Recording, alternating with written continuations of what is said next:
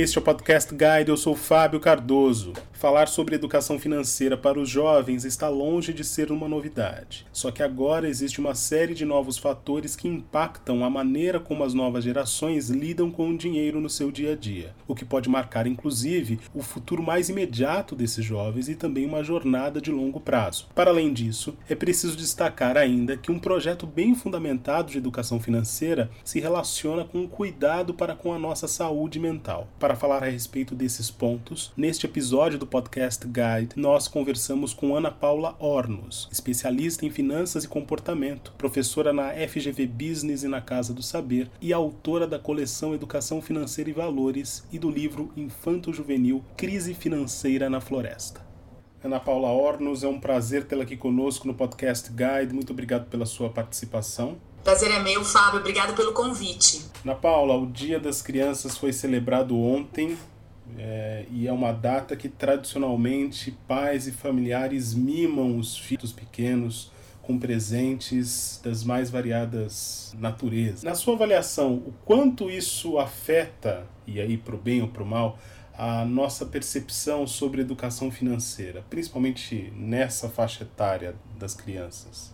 Olha, Fábio, é, com relação à educação financeira, a gente tem alguns princípios para ajudar os pais na educação dos filhos. E um deles é saber esperar. Então, o excesso de mimo, ele vai reforçando ao longo da vida da criança a não espera, a ter aquilo que ela às vezes nem pediu, antes até ser uma antecipação do desejo da criança. Isso contribui, na verdade, para que a criança não desenvolva o, a, a paciência, não desenvolva a espera, não desenvolva mecanismos conseguir controlar sua ansiedade e planejar os seus desejos. E, na verdade, o que está acontecendo nessa situação é a própria ansiedade dos pais, o próprio desejo dos pais em, em fazer o bem pela criança, ou agradar, ou mimar. Na verdade, a gente está com dois mecanismos aí: o treinamento da paciência na criança, espera, e o treinamento dos próprios pais em conseguirem controlar as suas, as suas expectativas, os seus desejos, o excesso de amor, né, traduzido aí em excesso de mimo. Agora, o Dia das Crianças é uma data comemorativa. Nesse dia, mimar tá liberado, porque nesse dia é o dia programado para que seja celebrado com a criança a vida dela, né, a, a infância dela, o amor dos pais por, por o afeto da família. Então, é um dia que já, já é planejado para isso. Então, esperar um presente para os, até o Dia das Crianças é algo bastante saudável. E no Dia das Crianças, presentear. Afinal de contas, a gente precisa realmente mimar e cuidar bem dos nossos filhos. Passar amor. Ana Paula, eu gostaria que você falasse conosco a respeito do seu livro, o livro Crise Financeira na Floresta, Fábio, foi escrito no contexto da crise, da, da crise nos Estados Unidos, ali do excesso de dívidas, do endividamento da população, que havia ali algumas é, questões de garantia das residências, né, de garantia sobre garantia, e isso ocorreu uma, uma crise lá que impactou o mundo inteiro, nos impactou fortemente. Foi nessa época que o livro foi escrito, mas ele é válido para qualquer situação de crise oscilação econômica, quer seja é, no país ou quer seja na própria família. E hoje a gente passa aí por uma situação de pandemia e que o livro está mais do que atualizado, porque é uma questão de como que a gente se organiza perante a nossa própria vida para que a gente consiga manter uma estabilidade financeira apesar das oscilações econômicas. O que me motivou, Fábio, que tem me motivado aí há muitos anos a trabalhar com a educação financeira, com crianças, adolescentes e com adultos executivos também, e na verdade trabalhar também a noção do trabalho, da carreira, da orientação profissional e vocacional, porque é, o dinheiro é algo bastante importante na nossa vida, mas ele tem que ser visto como uma ferramenta. E se a gente não consegue lidar com o dinheiro, tanto do ponto de vista técnico quanto comportamental e, e emocional, é, a nossa vida ela tem aí muitas é, questões e dificuldades e demandas ao longo dela, né? E aí eu percebi que as crianças eram um objeto de trabalho bem, é, uma matéria-prima muito preciosa para que a gente comece desde cedo a desenvolver algumas aptidões aí que vão ser muito importantes na fase adulta. Foi isso que me motivou a escrever esse livro e uma coleção que eu tenho de que, é aplicada nas escolas e pode ser aplicada pelos pais, Educação Financeira e Valores. É uma coleção para crianças e adolescentes de educação financeira com exercícios e textos.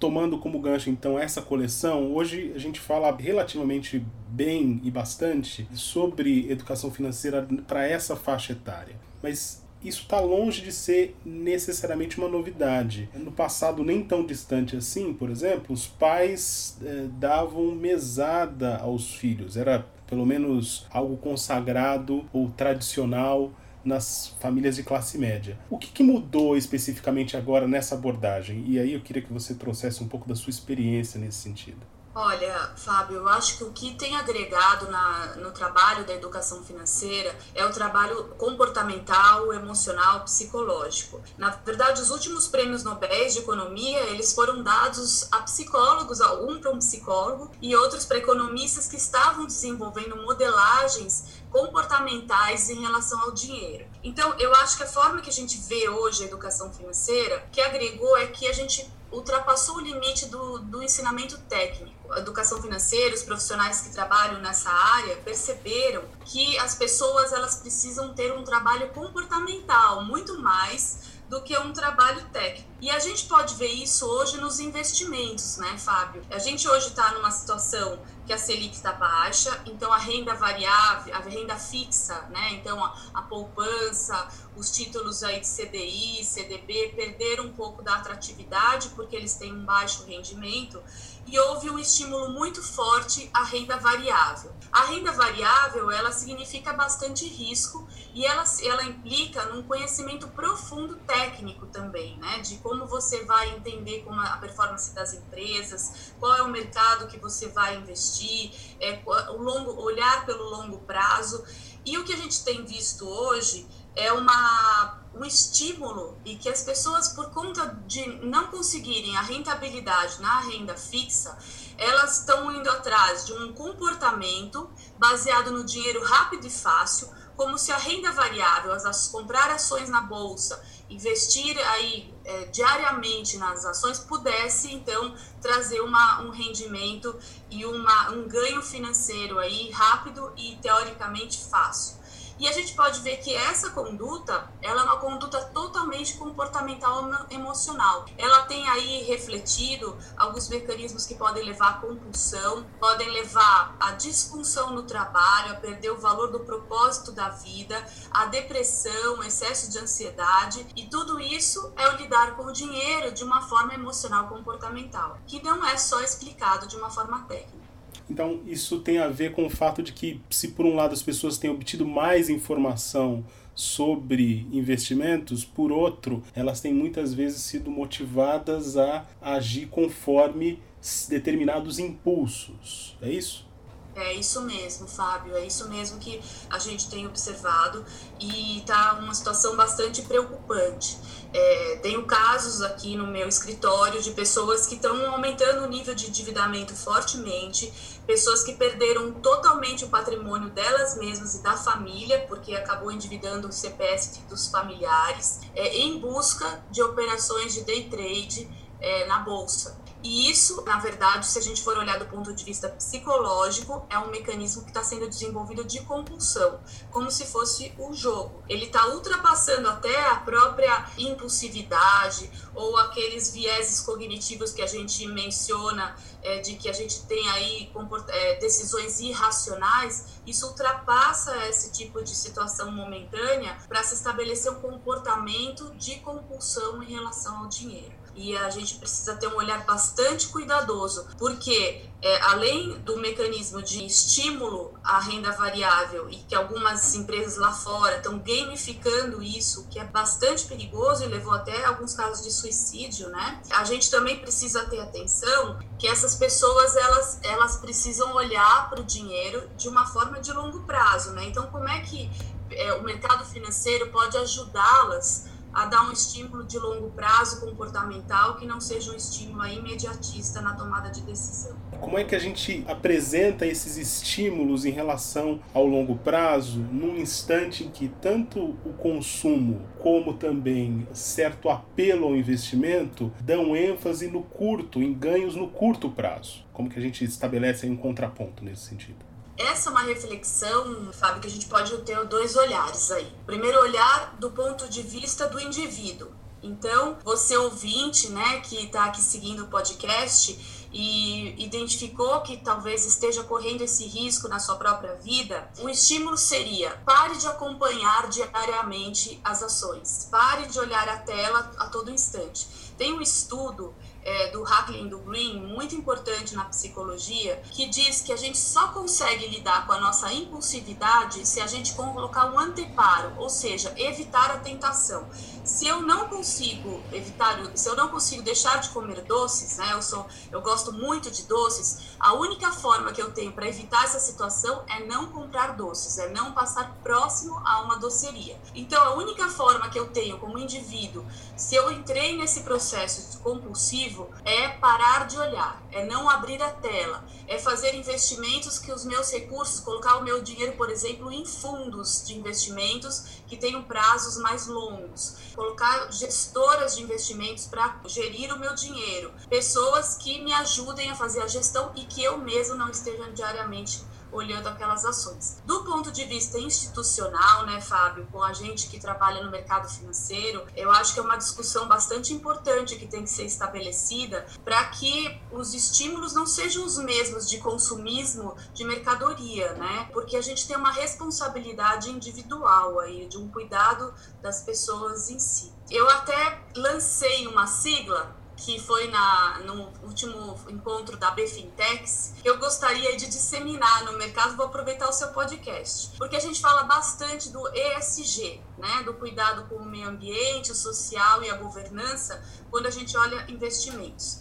Eu gostaria de lançar a sigla ESGH, que a gente tem um olhar do meio ambiente, do social, da governança, mas também da humanização, do olhar pelo ser humano no comportamento dele. Empresas, fintechs, corretoras, bancos, mercado de investimentos, empresas que estejam preocupadas em desenvolver mecanismos, aplicativos, nudges que protejam os seus clientes, que ajudem aos seus clientes de uma forma educativa e não que os conduzam ao impulso ou à compulsão para capturar clientes assim é, o tempo todo. Um pouco dessa sua última resposta, Ana Paula, me lembrou o tema do documentário O Dilema das Redes. Há uma conexão aí entre essas duas abordagens? Exatamente, Fábio, é a conexão total entre, essa, entre essas duas abordagens. O dilema das redes, ele é, mostrou fortemente aí o aprisionamento que a gente tem com as redes sociais, é, a captura né, das pessoas aí através de mecanismos de estímulos à, compra, ofertas e etc. E eles falam bastante da dopamina, né, que é um neurotransmissor que registra a nossa motivação. Se a gente tem dopamina sendo registrada no curto prazo, a gente não sai do modelo compulsivo. Se a gente consegue estabelecer um mecanismo de registro da dopamina de médio e longo prazo, aí que a gente consegue trabalhar com propósito. E eu estou estendendo esse conceito ao mercado financeiro, porque esse mesmo modelo de captura das redes sociais tornou agora, por conta do, do mercado mundial aí de renda fixa com baixos juros, tornou agora um estímulo muito intenso às pessoas que elas fiquem muito conectadas à renda variável. E isso tira da pessoa o maior significado da vida, que é uma identidade que a gente tem, que seria a nossa identidade profissional, porque através do nosso trabalho é quando a gente consegue realizar coisas na vida, a gente consegue servir as pessoas e realizar propósito dentro da sociedade. Se isso é capturado da gente, a gente perde o nosso significado de existir. É muito grave eu deixar de trabalhar para tentar dinheiro rápido e fácil em renda variável. Não é só o risco de perda do dinheiro, é o risco de perda da minha própria identidade profissional. Ana Paula, para uma família que está ouvindo esse podcast e que não pensou ainda em falar sobre educação financeira com os filhos, como é que a gente começa a fazer isso? Olha, Fábio, é, o início da educação financeira, como ela pode ser trabalhada através de comportamentos e valores, você pode trabalhar o seu filho desde o berço. Então, se você é, quer treinar a paciência no seu filho, né, quer que ele seja uma pessoa que espere, que tenha metas de longo prazo, que não fiquem conectados na impulsividade, é, você pode deixar que seu filho tenha os horários organizados da mamada, ele saiba esperar ali pela, pela rotina do dia dele. É, você falou dos brinquedos, a gente começou o podcast com os brinquedos, então que ele espere por datas comemorativas até receber os brinquedos. E isso vai sendo treinado ao longo da vida. A gente também reforça uma pessoa com elogios né, mostrando para ela quais são os talentos, o que ela tem feito de bom, as realizações. E isso vai se conectar à identidade profissional dela, que é onde ela vai ter a entrada do dinheiro, ganhar futuramente. Você pode treinar o seu filho a ser uma pessoa que lida de uma forma saudável com as circunstâncias da vida, com os estresses cotidianos, saiba lidar com as oscilações econômicas, treinando a gratidão. Então você pode diariamente exercitar a gratidão com seu filho, perguntar quais são três coisas boas que aconteceram na nossa vida, em família, cada um da, dos familiares comentar coisas boas que aconteceram aí quando estão fazendo a refeição juntos, etc. Então tem muitos fundamentos e a organização do dinheiro em si, né? Que daí você falou da mesada, é uma excelente ferramenta e ela deve começar aí por volta dos 7, 8, 9 anos de idade, quando a criança já sabe fazer as operações matemáticas e quando a criança pede também, porque daí é importante que a gente deixe que a motivação venha da criança. E aí você pode ensiná-lo a poupar, a usar o dinheiro, porque mesada não é só para guardar no cofrinho, a criança tem que aprender a usar, a gastar o dinheiro e também a doar, que é uma forma de exercitar o equilíbrio emocional e o cuidado com o próximo. Agora, Ana Paula, no último dia 10 se celebrou também o Dia Mundial da Saúde Mental. Como é que a gente articula esses dois grandes eixos, né? Saúde mental e educação financeira? Há um ponto de intersecção entre eles? Ah, sim, Fábio, um ponto bastante importante de intersecção entre saúde mental e saúde financeira. Elas são bastante interligadas. Por quê? Definição de saúde mental é um, uma pessoa que está que é capaz de perceber as suas próprias habilidades, que sabe lidar, lidar com os estresses cotidianos, que consegue atuar de uma certa de uma certa forma com autonomia e liberdade dentro da vida e que consegue trabalhar de forma produtiva e em prol de uma comunidade. Se a gente fizer um deparo aí para a saúde financeira, a gente pode dizer que um ser humano que tem saúde financeira, ele é capaz de perceber qual é o seu modelo de tomada de decisão. Eu estou indo para a impulsividade, eu estou sendo compulsivo, eu consigo ter autocontrole. É um ser humano que consegue lidar com os estresses cotidianos, sabendo viver dentro das suas próprias possibilidades se adaptando às situações, se adaptando dentro do seu orçamento, e por isso que eu falei tanto da gratidão. É um ser humano que consegue lidar com uma certa autonomia e liberdade dentro das suas próprias finanças, fazendo um equilíbrio entre curto, médio e longo prazo, ou seja, uma pessoa que consegue montar reservas para que ela consiga lidar com emergências no curto prazo, que ela consiga ter aí realizar sonhos no médio prazo e saber cuidar do seu futuro, da sua aposentadoria no longo prazo. Só assim ela vai conseguir ter autonomia e liberdade de escolha. E uma pessoa que trabalha produtivamente em prol da sociedade, que é uma pessoa que vai ser muito saudável no seu ganhar e na sua felicidade e propósito de vida.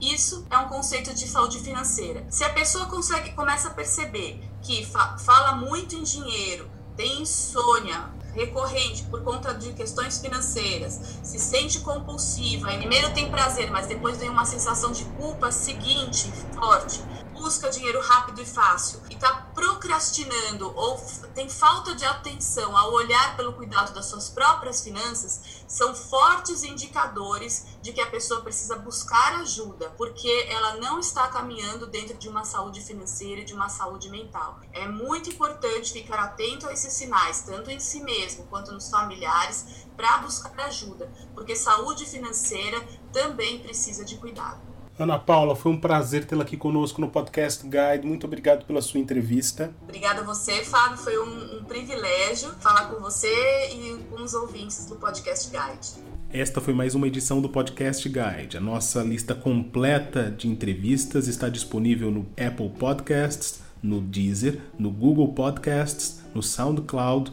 e no Spotify. E no aplicativo O Guia Financeiro, além dos nossos podcasts, você encontra muito mais conteúdo sobre o mundo da economia em diversos formatos.